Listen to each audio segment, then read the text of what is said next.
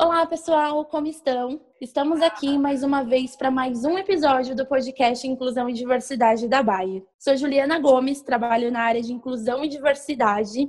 Espero de fato que vocês estejam animados, porque a gente vai tratar de um tema super interessante nessa sessão. Você está ouvindo o podcast Inclusão e Diversidade da Baia. Bom, como eu disse, eu trabalho na área de inclusão e diversidade e hoje eu tenho o imenso prazer de receber a Isabela Pinheiro, da área de gestão de talentos da Bayer também. E super representatividade nós temos aqui, né? Porque nós somos duas mulheres que trabalham aí no ramo da indústria e da geração Y. Então, fiquem atentos aos nossos próximos minutinhos aqui com vocês para esse compartilhamento.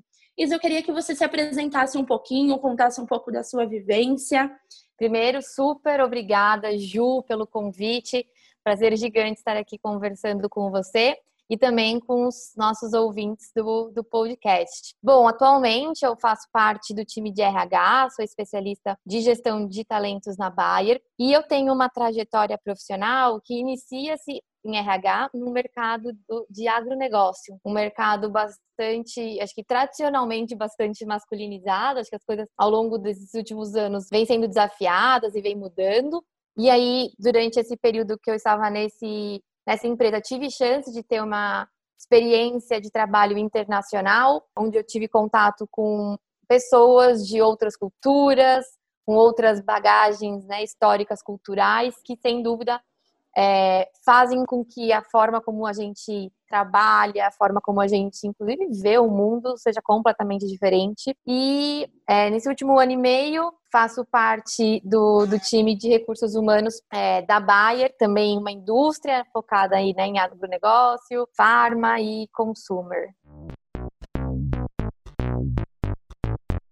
Que legal, Isa. Muito obrigada novamente por estar aqui com a gente. E eu acho que hoje a gente vai tocar de fato um tema super relevante, que é performance, né?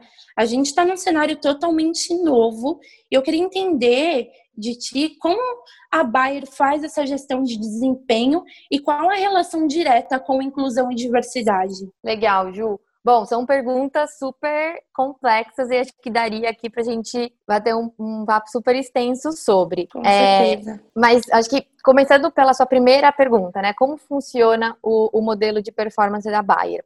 A gente tem um modelo relativamente novo, ele foi implementado na organização cerca de um ano e meio. E o um modelo, é, acho que na minha visão, bastante vanguardista, assim, quando a gente olha é, em comparação ao mercado. É, é um modelo que ele prevê mais agilidade e mais adaptabilidade do como a gente faz a avaliação de desempenho com é, a, a, velocidade que hoje o mundo dos negócios e acho que o mundo de forma geral se, se dá. Esse modelo ele é composto por é, alguns elementos, são eles é, as metas ágeis, as conversas de check-in, é, o diálogo de desenvolvimento, que tem como grande resultado a construção do plano de desenvolvimento individual de cada colaborador, é, as sessões de talent review é, e o fechamento desse ciclo que é composto pelas é, pelo STI, né, pelo nosso pelo nosso bônus e pela, por outras iniciativas que, que a gente tem internamente de recompensa que não necessariamente são financeiras. E aí o ciclo se encerra né, com uma avaliação é, dada pelo líder é, e suportada sempre por é, uma continuidade de conversas de feedback. Então a gente tem uma cultura que estimula conversas constantes e contínuas de feedback. E aí fecha-se o ano, inicia-se um novo ano e esse ciclo é, recomeça de novo. Um ciclo bem orgânico, então ele é, eu acho que ele se diferencia um pouco do que a gente tradicionalmente tem no mercado, porque ele ele tá sempre, é, a gente fala que ele é sempre aberto, né? Tá sempre verde, ou seja, uhum. é, a gente não tem datas rígidas, um calendário fixo para que o estabelecimento de metas aconteça, ou uma revisão de meio de ano, uma revisão de final de ano, e uma curva, por exemplo, forçada, que é o que os modelos mais comuns que a gente encontra ainda no mercado prevêem. O nosso modelo, ele, ele permite um foco extremo no negócio. Então, sempre que a necessidade do negócio muda, a prioridade mudou, o colaborador tem chance de rever o seu documento de metas e rever o foco de trabalho, né? Onde ele vai investir ali as suas energias para cumprimento do, né, enfim, das suas metas e metas da área. A gente é, estimula uma relação entre o líder e o seu time bastante próxima. Então, a gente tem apoiado, a gente está num momento, claro, de transição, mas a gente tem apoiado o nosso, nossa liderança a ter conversas mais frequentes com, seus, com suas equipes, conhecer né, cada membro do seu time, conhecendo suas motivações, suas aspirações, o que cada um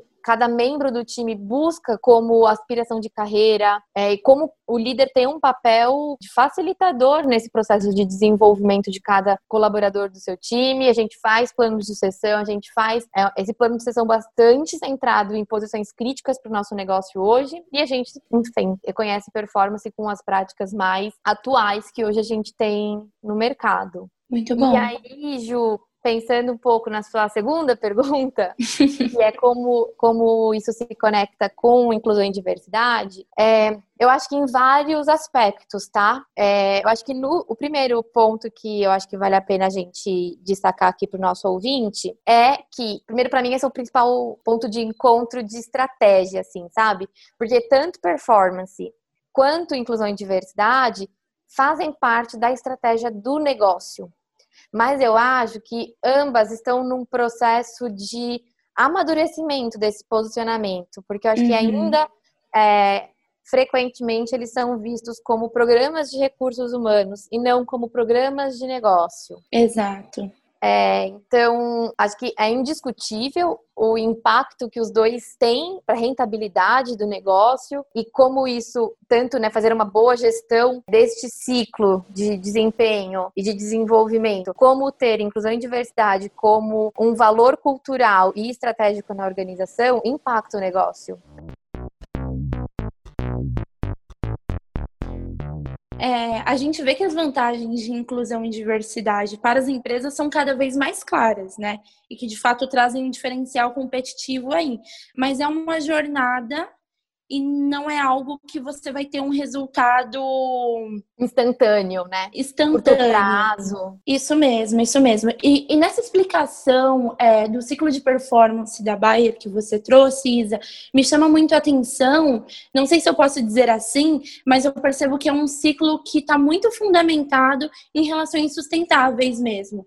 Da minha relação, quanto a minha organização, da minha relação quanto o meu gestor e da minha relação comigo mesmo, né? Porque uhum. se eu tenho uhum. um ambiente que proporciona essa liberdade do ser quem eu sou, de fato essa gestão acaba sendo um pouco facilitada.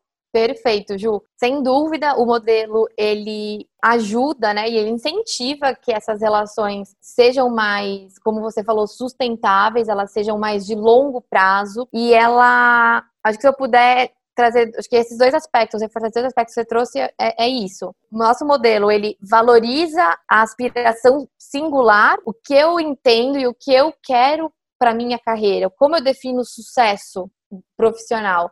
E cada um de nós tem um entendimento sobre isso, né? É uma noção Com super certeza. individual. Então eu não tenho como fugir. A partir do momento que eu singularizo a percepção de sucesso, eu tenho que lidar com as diferentes, diferentes definições que virão. E aí eu tô trabalhando com diversidade. Por outro lado, nosso, nosso modelo também valoriza o coletivo, na medida que a gente por exemplo, estimula é, metas compartilhadas entre times e equipes. É, você ter uma agenda de feedbacks, pensando no feedback como uma ferramenta para o seu desenvolvimento, de múltiplos canais, vai, vamos dizer assim, mas de clientes, de parceiros de, né, de trabalho, de projetos, de colegas, de pares. É, e essa valorização do coletivo, ela também prevê a diversidade, né? A gente não está falando aqui de um coletivo de pessoas iguais. Sim. Acho que a grande sacada do modelo é valorizar a co-construção e a colaboração com pessoas que tenham visões diferentes e que possam complementar no seu trabalho, te levando a melhores resultados. Com certeza. E aí, pegando esse gancho, Isa, do que você trouxe, né, sobre construção de cultura inclusiva, queria entender contigo quais são os benefícios de uma liderança inclusiva no ciclo de performance do colaborador. Ótima pergunta, Ju. Acho que um, um líder inclusivo, ele é fundamental para um sucesso é, ainda maior dos nossos colaboradores e do desempenho e performance da nossa organização. Na minha visão, quais são os benefícios? Um líder inclusivo tem uma tendência a ter menos vieses. Com isso, a gente tem um aumento de transparência e isso favorece a justiça e equidade do processo e da avaliação, né? Além disso, o líder inclusive ele trata o seu time, ele trata as pessoas baseado nas características individuais de cada um e não em estereótipos, né? É, ele individualiza a, as necessidades de, dos membros do seu time, das pessoas com quem ele trabalha, né? Com quem, a rede de influência dele. E isso é, favorece desenvolvimento, valoriza, né? As aquilo que a gente tem de mais único, né? Aquele temperinho especial, nossas, nossas, nossos diferenciais. E sem dúvida, um líder também que tem um estilo, né, de liderança inclusiva, ele vai potencializar, né, o pensamento diverso dentro do time dele. E isso vai levar a construções e a, e a entregas com, enfim, de, com ideias mais inovadoras, mais criativas. A qualidade da tomada de decisão é outra quando a gente tem pessoas diversas ali, enfim, debatendo, discutindo sobre um assunto. A gente sabe que a qualidade dessa decisão ela é diferente. E, por exemplo, trazendo uma perspectiva para o nosso modelo, vai ser um, um líder que ou uma líder que vai conseguir tirar proveito de alguns elementos que o nosso modelo hoje oferece, por exemplo, das metas colaborativas. Então, sem dúvida, eu ter uma meta compartilhada com algum membro do, né, entre membros do time e pessoas, essas, esses membros são pessoas diversas, sem dúvida o resultado que é, este time vai alcançar vai ser diferenciado. Acho que a lista de benefícios são extensas, Ju. Mas acho que se eu puder trazer, acho que outros aspectos que eu acho relevantes é, de enfim, marcar aqui para a nossa conversa, eu traria a questão da segurança psicológica também como um ponto super crítico. Então, é, o líder inclusivo, ele também tem uma predisposição a construir um ambiente de segurança psicológica para o seu, seu time. E esse ambiente mais seguro vai fazer com que as pessoas se sintam mais à vontade para se expressar, para discordar, é, para errar e aprender com esses erros, para arriscar, para aprender, é, que eu acho que são elementos não só comportamentais, mas também culturais que as empresas têm buscado, né, bastante. E por fim, eu acho que vale a pena destacar a questão do autoconhecimento. Eu acho que essa é um, uma premissa assim cada vez mais fundamental no ambiente corporativo, né? E essencial para desenvolvimento de estilos de gestão. E esse, esse, líder que tem essa capacidade, né, que tem esse estilo mais inclusivo, o que faz dele inclusivo? Reconhecer os vieses que ele tem, ter a diversidade, a diversidade como um valor inegociável para na vida isso vai ser transpassado ou é, vai se expressar aí no seu estilo de gestão dentro da organização. E sem dúvida ele vai conhecer muito bem a si mesmo. Quais são suas limitações quais são é, as prioridades de desenvolvimento dele onde estão as fortalezas dele. Ele vai ter um foco no desenvolvimento contínuo dele do time de uma forma diferenciada eu diria Muito bom, muito bom, Isa. E você trazendo tudo isso, eu fico refletindo que a perspectiva do colaborador, né, quando ele está num ambiente assim, é totalmente ampliada, né? Eu fico pensando na necessidade também da comunicação não violenta, né?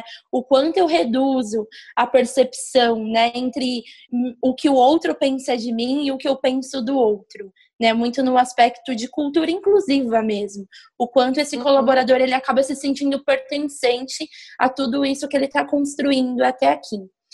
E aí, Isa, eu fico pensando em mais uma questão, assim, que talvez a gente já tenha contemplado dentro das outras que a gente realizou, mas é como o nosso modelo atual de performance contempla, né, como um todo, aí a estratégia de inclusão e diversidade organizacional que a gente tem hoje, mas eu não digo só dentro da Bayer, também como toda essa movimentação que a gente está tendo dentro das organizações. Ah, Ju, acho que começando por, por esse movimento externo, tá?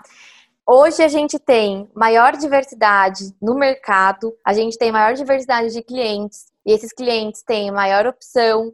É, a tecnologia os empoderou muito né, no poder de escolha dessa, dessa compra.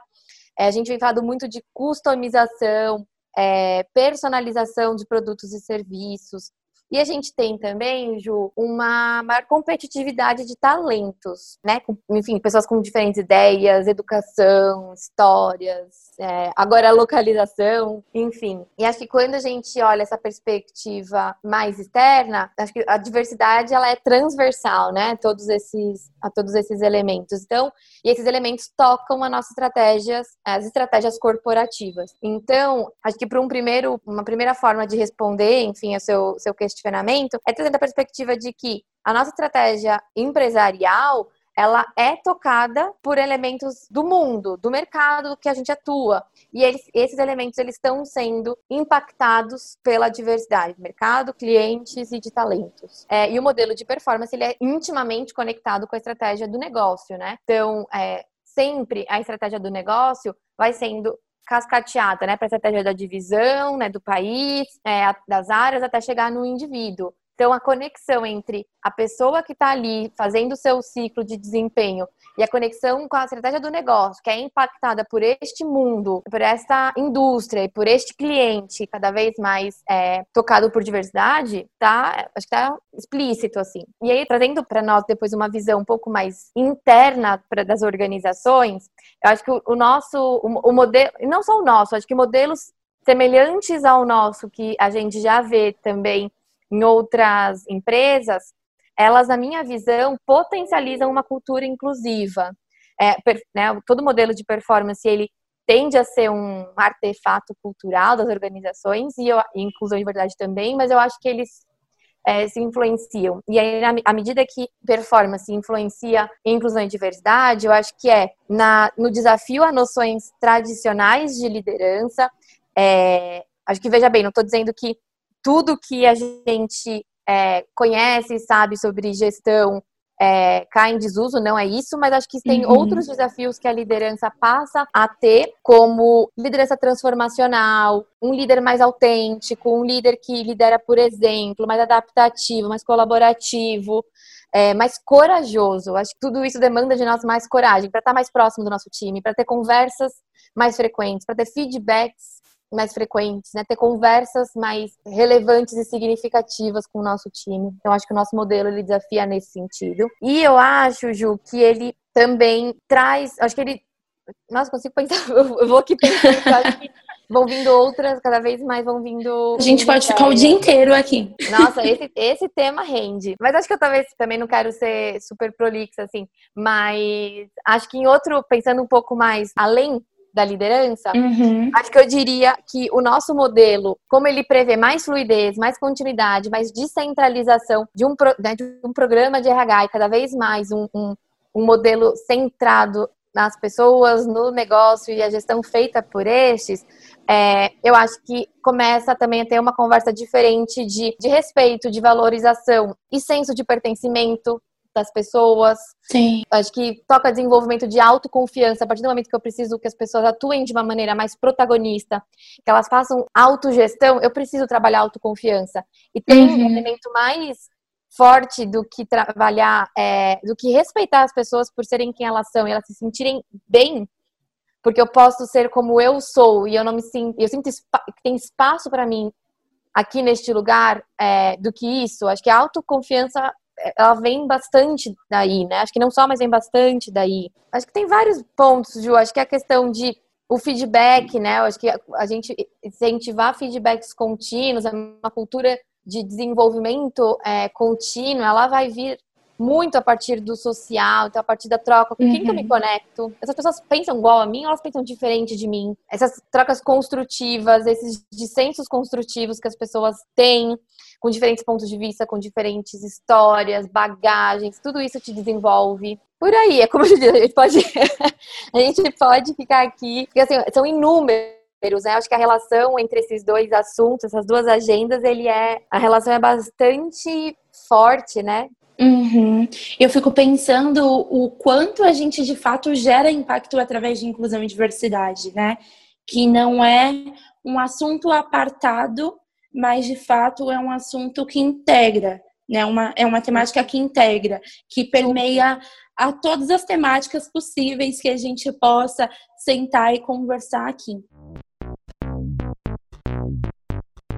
que, sem dúvida, é um tema bastante é, horizontal, né, a, a, a agenda corporativa. Uhum. É, e não à toa, né, a gente vê que é, é, equipes diversas e culturas inclusivas né, na, na organização, elas são mais inovadoras, elas são mais centradas no cliente, elas são mais colaborativas. E a gente vê que isso também, né, equipes de alta performance vem muito valor na, na diversidade e isso uhum. leva à construção de organizações de alta performance, né? Exato. Acho que a relação nesse sentido de equipes diversas, com maior inovação, criatividade, respeito, transparência, vai levar a resultados incríveis e, consequentemente, várias equipes dentro de uma organização tendo resultados incríveis, a gente chega numa organização de alta performance. Com certeza. Isa, muito obrigada mesmo pela troca. Eu tô bem triste agora, porque infelizmente a gente vai ter que encerrar essa sessão e com certeza se a gente ficasse aqui a tarde inteira, o dia inteiro, a gente teria ainda muitos, muitas ramificações desse tema para abordar, mas eu acredito que foi um bate-papo super rico de conhecimento. Acho que a gente trouxe pontos super relevantes como empatia, vulnerabilidade, construção de uma cultura inclusiva através aí da performance também, né? E uhum. do quanto os colaboradores e liderança precisam estar abertos para toda essa movimentação que de fato está acontecendo, né? Então, se você quiser deixar um recadinho aqui para os nossos ouvintes, uma palavra final. Legal. É, eu acho que o, o, assunto ele não, não se esgota aqui. Eu acho que esse nosso, essa nossa conversa ele é um pontapé para estreitar um pouco esses, esses caminhos.